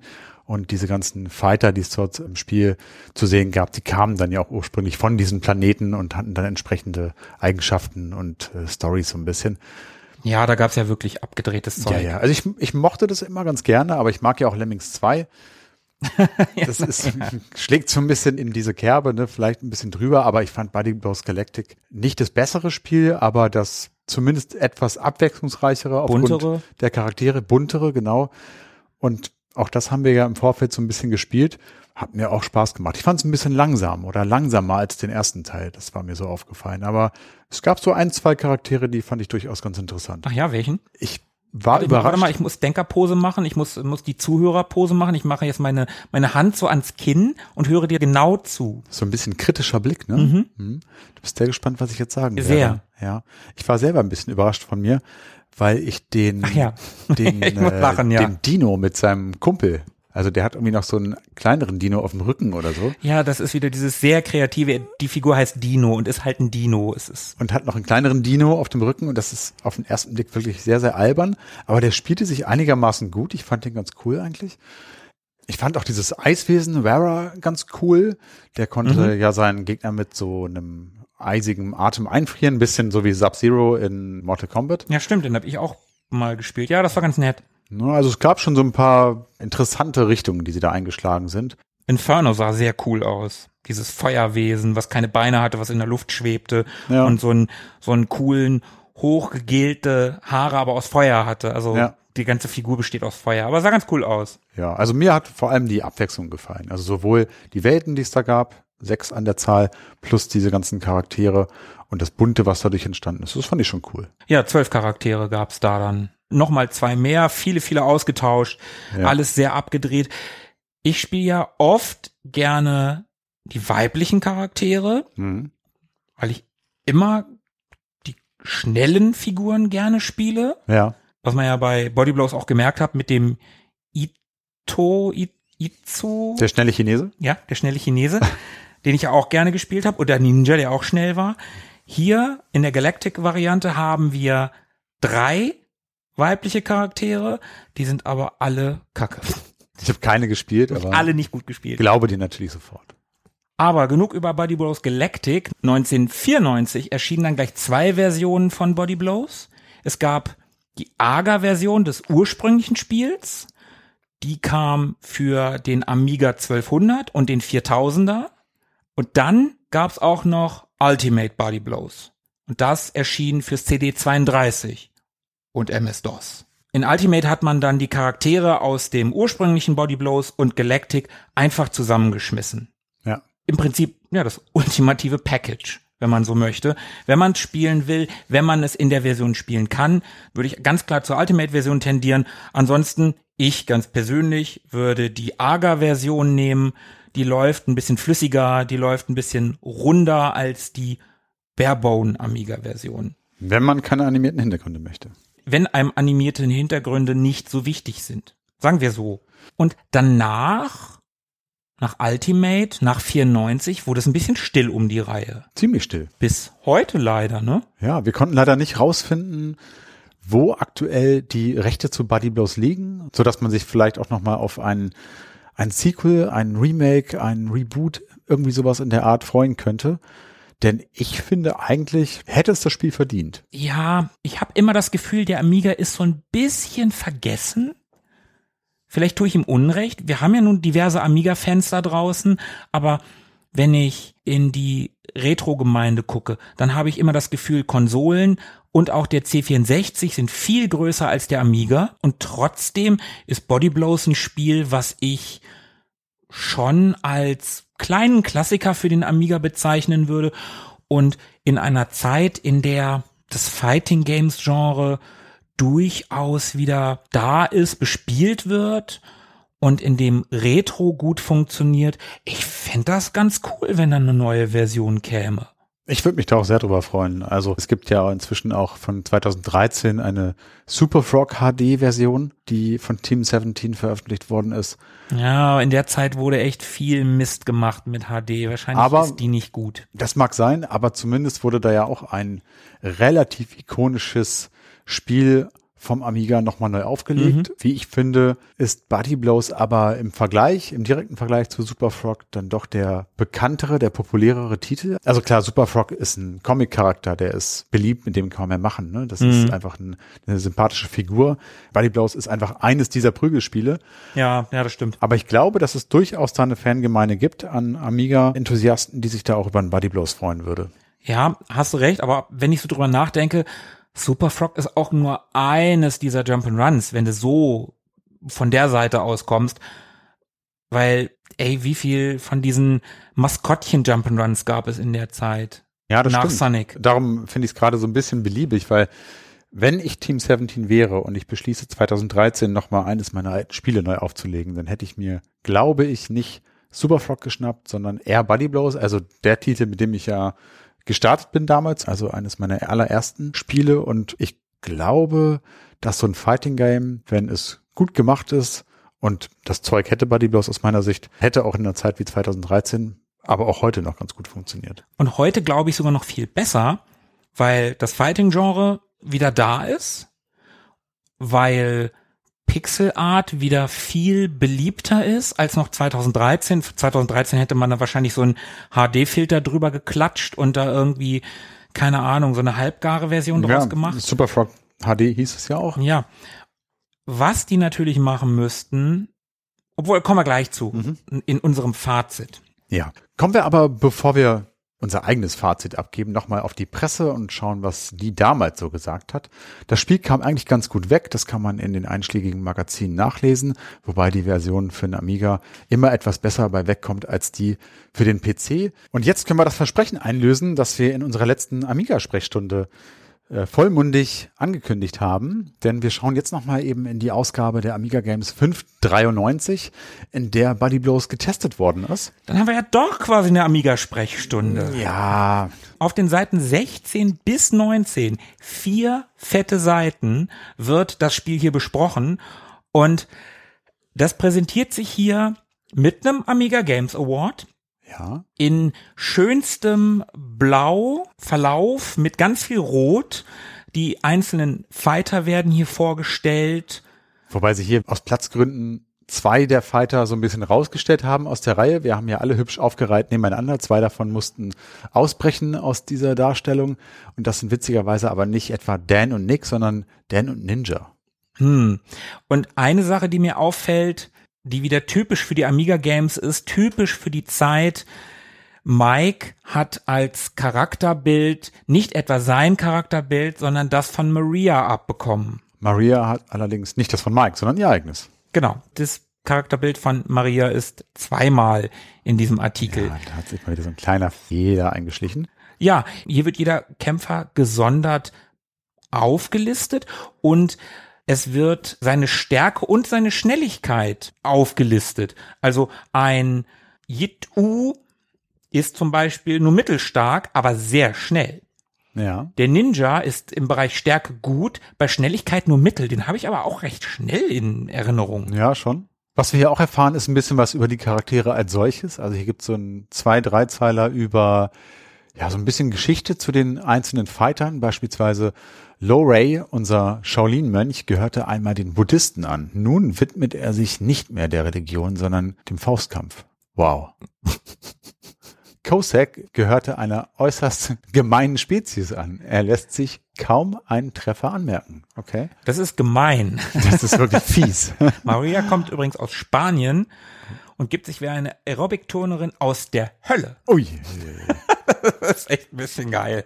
Doug ist zwar extrem dick, nenne ihn jedoch niemals so, sonst wirst du von ihm überrollt. Ja, so werden hier die einzelnen Charaktere beschrieben. Das ist schon ein bisschen witzig. Ja, schon.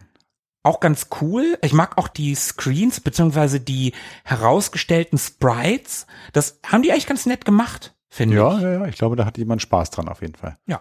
Lass uns mal auf die nächste Seite gucken. Da werden nämlich die Arenen vorgestellt und das hat mir in der AGA-Version, die wir gespielt haben, ein bisschen gefehlt, weil es im Loading Screen nämlich so eine coole 3D-Ansicht auf den jeweiligen Stage gibt. Ja.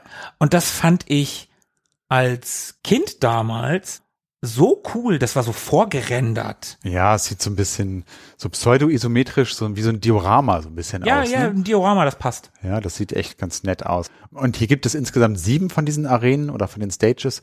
Da gibt es eine Wrestling-Arena, eine Ninja-Höhle, ein ja, Bürogebäude, das haben wir vorhin schon mal erwähnt. Das russische Labor darf natürlich nicht fehlen. Ein Shaolin-Tempel, ein äh, Billing-Site. Wir haben sie ein D vergessen. Oh ja. Gott. Und Maria, natürlich aus Spanien, kämpft an der Costa Brava. Ja, voll geil. Also das, das ist genau das. Ich kann mich total an diese Seiten erinnern. Vielleicht sind das auch die Seiten, wo ich Bodyblows das erste Mal überhaupt wahrgenommen habe. Kann durchaus sein. Und vor allen Dingen bin ich der Meinung, diese, diese 3D-Versionen, diese Loading Screens, ich wusste ja damals nicht, dass es die Loading Screens sind, die haben mich unglaublich beeindruckt. Ja. Dieses Diorama-mäßige davon. Und die Amiga Games hat ja, 83 Prozent gegeben. Scheint ja die Standardwertung gewesen zu sein. Hat Hans ja erzählt. Stimmt. Genau. Gameplay 70, mhm. Grafik 87, Sound 84, Motivation 88. Das klingt ziemlich gut insgesamt. Tolle Animationen und extra spektakuläre Sprachausgabe in hoher Qualität. Hier als, als fetten Pluspunkt. Im Minusbereich heißt es, durch die vielfältigen Schlagkombinationen wird die Steuerung ein bisschen kompliziert. Naja, Ja. Dann haben die noch nie Street Fighter mit sechs Buttons gespielt. hier wird ja auch verglichen im Übrigen mit anderen Punching Games, wie sie es hier nennen. Also mit Street Fighter Games. 2, dem WWF European Rampage und Final Fight. Und insgesamt schneidet Buddy Blows hier besser ab, sogar gegen Street Fighter. Also Gameplay wird hier als gleichwertig angesehen. Nachdem ich die Street Fighter 2 Version heute in Vorbereitung nochmal gespielt habe, kann ich sagen, zumindest auf dem Amiga ist spielerisch Body Blows das bessere Spiel. Wenn du die ursprüngliche originale Street Fighter 2 Version nimmst. Ich habe ja auch besagte Super Street Fighter 2 Version gespielt, die, wo du die sechs Buttons einstellen konntest. Und auf dem Amiga Mini hat man ja sechs Buttons. Die spielt sich besser als Body Blows. Aber wenn du die Barebone-Version nimmst, dann gewinnt tatsächlich Body Blows. Ja, also ich habe Street Fighter wirklich ewig nicht gespielt auf dem Amiga, aber ja, glaube ich sofort. Genug der Amiga-Sprechstunde, genug des Ausfluges. Lass uns mal gucken, was haben denn die anderen Magazine so von sich gegeben. Ja, so richtig viel gibt's da eigentlich gar nicht. Einen Monat zuvor hatte der Amiga Joker in der Aprilausgabe ebenfalls saftige 83 Prozent vergeben. Da waren sich die beiden einig. Warum saftig? Naja, da habe ich mich am O-Ton des damaligen Testers bedient. Das hat nämlich der liebe Richie Löwenstein getestet zu dieser Zeit. Und wie das Urteil so ausgefallen ist von ihm, das können wir uns mal anhören. Mit dem haben wir nämlich gesprochen im Vorfeld und der hat uns ein paar Dinge eingesprochen. Naja, wir hatten in der Redaktion ja ähm, zwei ausgesprochene Prügelexperten mit dem Markus und mit der Moni und die beiden haben eigentlich ständig äh, gerade Street Fighter gespielt. Allerdings zugegeben eher auf dem, auf dem Mega Drive oder auf dem Super Nintendo und gar nicht so sehr auf dem Amiga. Das hat dann natürlich zu recht spannenden äh, Duellen geführt, gerade so am Abend nach Feierabend. Da haben wir, oh mein Gott, da haben wir äh, ja, schon häufiger mal. Also ich habe jetzt eher so Racing Games, Ultimate Race oder sowas gespielt mit den Kollegen ähm, oder gegen die Kollegen vielmehr. Gegen den Markus habe ich auch öfter mal Street Fighter gespielt und meistens gnadenlos verloren. Ähm, aber äh, das ist mir trotzdem eine Ehre gewesen. Die Wertung von 83 Prozent, die ist jetzt nicht auf meinem Mist gewachsen, sondern das war eher so Konsens in der Redaktion, wie es eigentlich meistens ist. Also in aller Regel haben wir ja, ähm, hat der Redakteur ja das Spiel nicht alleine äh, ausprobiert und alleine ähm, beschrieben, sondern äh, zumindest bei größeren Titeln war es eigentlich immer so, dass, dass mehrere Kollegen sich ein Spiel angeschaut haben und dann hat, man, hat sich so aus dem Außengespräch heraus eine Wertung ergeben und so war es dann eben auch bei, bei Body Blows oder später dann bei Body Blows Galactic und so weiter. Ja Mensch, danke Richie, das war saftig. Ja, das war saftig. Jetzt wissen wir auch mal, wie so eine Wertung zustande gekommen ist. Das war gar keine Einzelperson. Habe ich immer gedacht übrigens. Ja, genau, genau. Also ja, eigentlich kann man, wenn man mal drüber nachdenkt, sich schon denken, dass bei so einem wichtigen Spiel damals, das waren ja auch nicht so ewig lange Spiele, ne? Also wenn du so heute so ein Open-World-Spiel, wo du 15.000 Stunden für brauchst, ja, das kann ich die ganze Redaktion testen, aber so ein Prügelspiel, das bietet sich ja an, dass das mehrere spielen und mehrere Leute ihren Senf dazu abgeben, finde ich interessant. Also ja. gleich mal einen Einblick wieder bekommen. Ja, auf jeden Fall spannend. Äh, vielen Dank, Ritchie. Es gab dann ein paar Monate später noch das getestete Update in der Ausgabe 793. Das bekam dann dank verbesserter Grafik sogar noch einen Punkt mehr, also kam auf 84 Prozent. In anderen Magazinen, die nicht so Amiga-exklusiv waren, wurde das Ganze ja nicht ganz so rosig aufgenommen. In der Powerplay 593 bekam die DOS-Wertung gerade mal 52 Prozent, die Amiga-Version immerhin 60. Und auch die ASM war nicht ganz so euphorisch und hat in der Ausgabe 693 nur 6 von 12 Punkten vergeben. Und das aber auch nur aufgrund der guten Grafik und der Animation. Naja, wenn man sich insgesamt anguckt, wie das Spiel abgeschnitten hat, also international, dann kommt man immerhin auf 81 Prozent für die Amiga-Version. Die DOS-Version mit 67 Prozent zieht das ganz schön runter. Und ich habe noch einen Test aus der Playtime gefunden, aus 593. Die haben dem Ding auch satte, das ist wirklich satt, 94 Prozent gegeben. Mhm. Also schon ordentlich. Und auch im Ausland ist das Ding in Teilen wirklich gut weggekommen. Ich habe hier 93 Prozent, 93 Prozent, 92 Prozent, also viel im 90er Bereich. Klar gab es auch schlechtere Wertungen, ansonsten würden wir nicht auf eine Gesamtwertung von 81 Prozent bei 20 Ratings kommen. Mhm. Trotzdem kann man konstatieren, das ist damals sehr gut weggekommen. Was mich aber noch mal interessieren würde, Markus, was würdest du denn so für Punkte vergeben? Oh, sind wir beim persönlichen Fazit? Scheint so. Das ging ja einfach. Mhm. Also schnell. Und bitte. Ich habe ja schon zweimal, glaube ich, in diesem Podcast gesagt, dass ich mich gefreut habe, als du Body Blows vorgeschlagen hast, aber auch gleichzeitig nicht gefreut habe. Weil ich dachte, ah, ach, ich habe das ganz nett in Erinnerung, aber ein Button, hm. Und dann haben wir das ist wahrscheinlich das, was das Spiel für mich gerettet hat. Haben wir beide uns getroffen und haben das auf dem Amiga Mini gegeneinander gespielt. Mhm. Und gegeneinander hat das echt Spaß gemacht, hat sich wirklich gut gespielt, lief flüssig und überraschenderweise, ja, die Ein-Button-Steuerung kann zu keiner Sekunde mit irgendwas wie Street Fighter, Mortal Kombat mit irgendwas, auch aus damaliger Zeit, wenn du nicht auf den Amiga gehst, sondern an die Arcade-Version, die du heute ja ohne Probleme emulieren kannst, wenn du daran gehst, da kann Body bloß nicht mithalten. Und trotzdem hat mich die Ein-Button-Steuerung überrascht und ja, wir haben den Martin so ein bisschen provokant gefragt, warum, die Frage war mir ja sehr wichtig, warum zum Geier hast du denn nur einen Button benutzt? Was soll denn das? Aber es war okay. Es war absolut okay. Ich mochte das grafisch. Ja, es ist ein bisschen fad. Die Kämpfer sind alle ein bisschen generisch. Es ist alles ein bisschen so, als wenn man mit angezogener Handbremse fahren würde. Mhm. Sowohl spielerisch als auch von der Optik der Kämpfer. Und trotzdem hatte ich meinen Spaß. Und es ging, wie gesagt, das ist für mich die größte Überraschung. Die Ein-Button-Steuerung ist viel, viel besser, als ich gedacht hätte.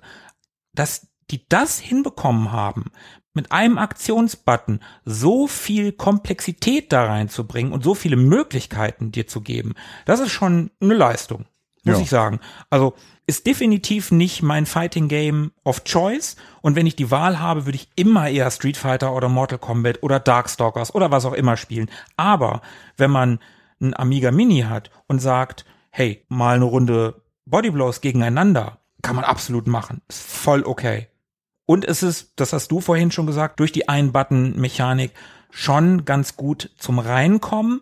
Aber ein großes Aber muss ich noch sagen, das hast du auch beim Spielen bemerkt, das Balancing ist nicht gut. Also da gibt's schon Charaktere, die ja überpowered sind oder sehr, sehr mächtig sind und andere, die sehr schwach oder sehr langsam sind und das aber nicht durch irgendwas wieder ausgleichen. Diesen einen Button, den, den einen Button Special Move, den wir beschrieben haben, wo du den Button gedrückt hältst von Cossack zum Beispiel, wo er sich in den Boden schraubt und dann ein paar Meter weiter vor in Richtung des gegnerischen Kämpfers wieder aus dem Boden rausgeschossen kommt. Das in den Boden schrauben dauert einfach so lange, selbst wenn du ganz am Anfang bist, das ist kein guter Angriff. Da sind die Projektile von Dan und Nick erheblich besser. Oder das Unsichtbarmachen von Ninja. Wenn die irgendwie mal ein Remake oder ein Body Blows 3 machen, dann dürfen sie gern am Balancing schrauben. Das hatte ich vorhin noch angeteasert, dass ich das noch sagen würde. Also bei einem Remake, was auch immer. Balancing bitte besser. Ansonsten, ich fand's gut. Hat mir Spaß gemacht. Es war nicht der befürchtete, ich mache mir meine Kindheit, meine Jugend irgendwie, ach nee, ist alles Schrott, was ich damals gespielt habe. Nein, das ist okay. Gutes Amiga-Prügelspiel. Tobi. Ja, jetzt hast du schon sehr, sehr viel äh, von dem gesagt, was ich wahrscheinlich auch so gesagt hätte. Ich habe es mir ja ausgesucht, vor allem deshalb, weil es für mich so ein echter Amiga-Klassiker ist und weil ich Lust hatte, über ein Fighting-Game zu sprechen. Ich bin ja ein bisschen drauf gekommen, weil ihr im Vorfeld über Darkstalkers unter anderem gesprochen habt und da war ich nicht dabei. Nee, und weil ich für den Amiga sowieso äh, sehr, sehr viel übrig habe und ich gerne über einen Klassiker sprechen wollte, habe ich mir Buddy Blows ausgesucht. Auch wenn ich zu dem Spiel in der Erinnerung gar nicht so viel hätte sagen können. Das hat sich jetzt wirklich in der Recherche und im nochmaligen Spielen ergeben, dass Mm, ich ja. mir da so eine Meinung drüber bilden kann. Und genau da hast du einiges schon äh, vorweggenommen. Also das ist ein sehr solides Fighting Game, wie ich finde. Es steht definitiv immer im Schatten von Street Fighter in vielen Belangen, weswegen ich wahrscheinlich, wenn ich Bock hätte auf ein Fighting Game, auch eher zu Street Fighter greifen würde. Aber mir ging's da wie dir. Ich bin da sehr gut reingekommen und ich habe vorhin schon erwähnt, ich bin kein großer Prügelspiel-Fan, geschweige denn Experte. Mir ist das oft zu komplex und zu nervig mit diesen ganzen Special Moves. Ich bin da auch nicht besonders gut drin und insofern hat mich da Body Blows ganz gut an die Hand genommen mit dem einen Button und ich hatte auch mit dem einen Button und den doch, wie wir rausgefunden haben, einigen Patterns, die es da so gibt, meinen Spaß. Mhm. Ich habe ebenfalls mit dem Balancing so ein bisschen Probleme gehabt, aus den gleichen Gründen wie du. Da hast du mich ja, wenn ich ganz ehrlich bin, auch drauf mit der Nase gestoßen. Ja, und glaubst mir ist das gar nicht so doll aufgefallen, weil du hast ja den Cossack zuerst gespielt und hast das dann gesagt und als ich den gespielt habe, habe ich dann noch mal noch stärker gemerkt, weil du mich darauf aufmerksam gemacht hast. Ja, es fällt vor allem auf bei der Geschwindigkeit einiger Kämpfer. Wir haben den schnellen Chinesen und wir haben den Ninja. Und die sind wirklich sehr, sehr schnell. Wenn man da ordentlich Button mesht, dann hat der andere eigentlich kaum Chancen. Also gerade der Ninja mit seiner Magie, aber auch vor allem mit diesem Wirbelwind, wo er sein, seine Schwertklinge so kreisen lässt, Mhm. wie so ein, wie so ein rotierendes Sägeblatt. Der sich komplett kreist, ne? Genau. Und, äh, da kann man schon einfach nicht so viel machen. Und natürlich auch diese ganzen Projectile-Moves, die einige Fighter haben, diese Distanzwaffen oder Schüsse oder was auch immer, da kann man nicht viel gegen ausrichten, vor allem nicht, wenn man das selber nicht kann. Und äh, Kosek, wie du gesagt hast, aber auch Duck, der Wrestler, der nicht viel mehr drauf hat, als diese Beben zu erzeugen und sonst sehr behäbig ist. der von Earthquake und äh, wie hieß der? Typhoon? Typhoon und erstmal das Natural Disaster. Ja. Bestimmt kommt das so ein bisschen aus dieser Wrestling-Ecke, ne? Das war ja genau. Ja, klar, Zeit. klar, kommt aus der Wrestling-Ecke, aber von irgendwem müssen sie ja, das müssen sie nicht, aber Also klar, klassische Ringerkleidung, ne, dieser komische Einteiler. Naja, aber ich bin ganz zufrieden mit Body Blows. Mir hat das Spaß gemacht und mir hat das nichts kaputt gemacht. Im Gegenteil, für mich hat es das Spiel jetzt beim nochmaligen Spielen eher noch mal ein bisschen besser aussehen lassen. nichts kaputt gemacht, genau, und Ja, doch schon besser. Du, du, du hast schon recht, weil wie gesagt, also ich habe vorher mit meiner versnobten Art gesagt, ach der Mega mit einem Button. Was will der mir denn sagen? Ich spiele Street Fighter, das hat sechs Buttons. Und dann spiele ich das Ding und sage, ja doch, funktioniert. Es funktioniert. Ja. Klar ist es nicht so cool, aber ist okay. Definitiv, ja. Was sagen denn die an? Ach nee, wir sind, wir sind ja alleine. Dann ähm, haben wir es schon wieder? Das scheint mir so, oder? Das ist ja wie in der klassischen Amiga-Sprechstunde. Das Ende kommt sehr plötzlich. Aber es kommt. Aber es kommt bestimmt. Wie die Tante aus Marokko. Genau, Piff Puff. Ach, Altherrenwitze. Ja, ja, ja, ja. Machst du noch ein paar Dad-Geräusche? Ah.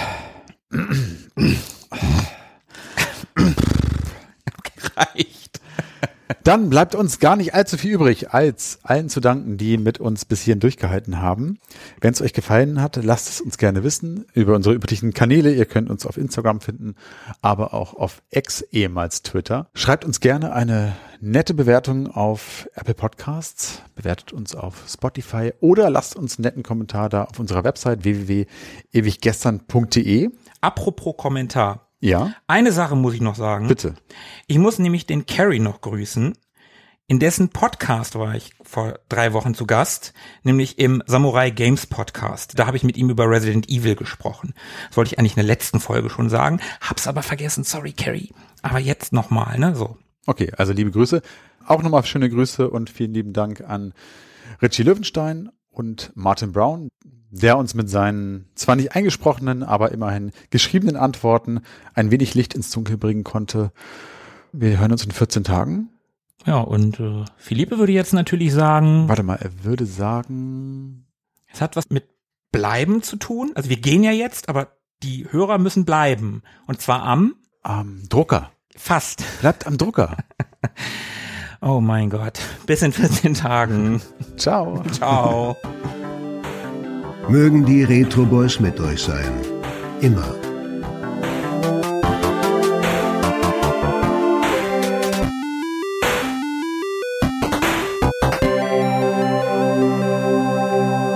Eine Idee, was wir jetzt machen sollen? Ich hätte eine. Ihr sitzt alle einfach nur still da, während ich Dad-Geräusche mache.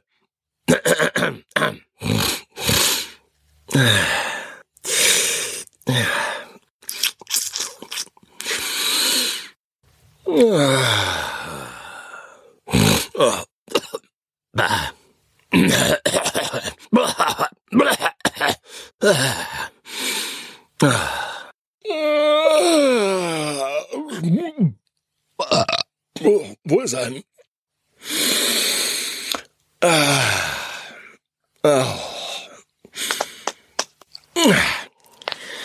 So, jetzt gehe ich mal in die Treppe rauf. Ich muss aufs Klo.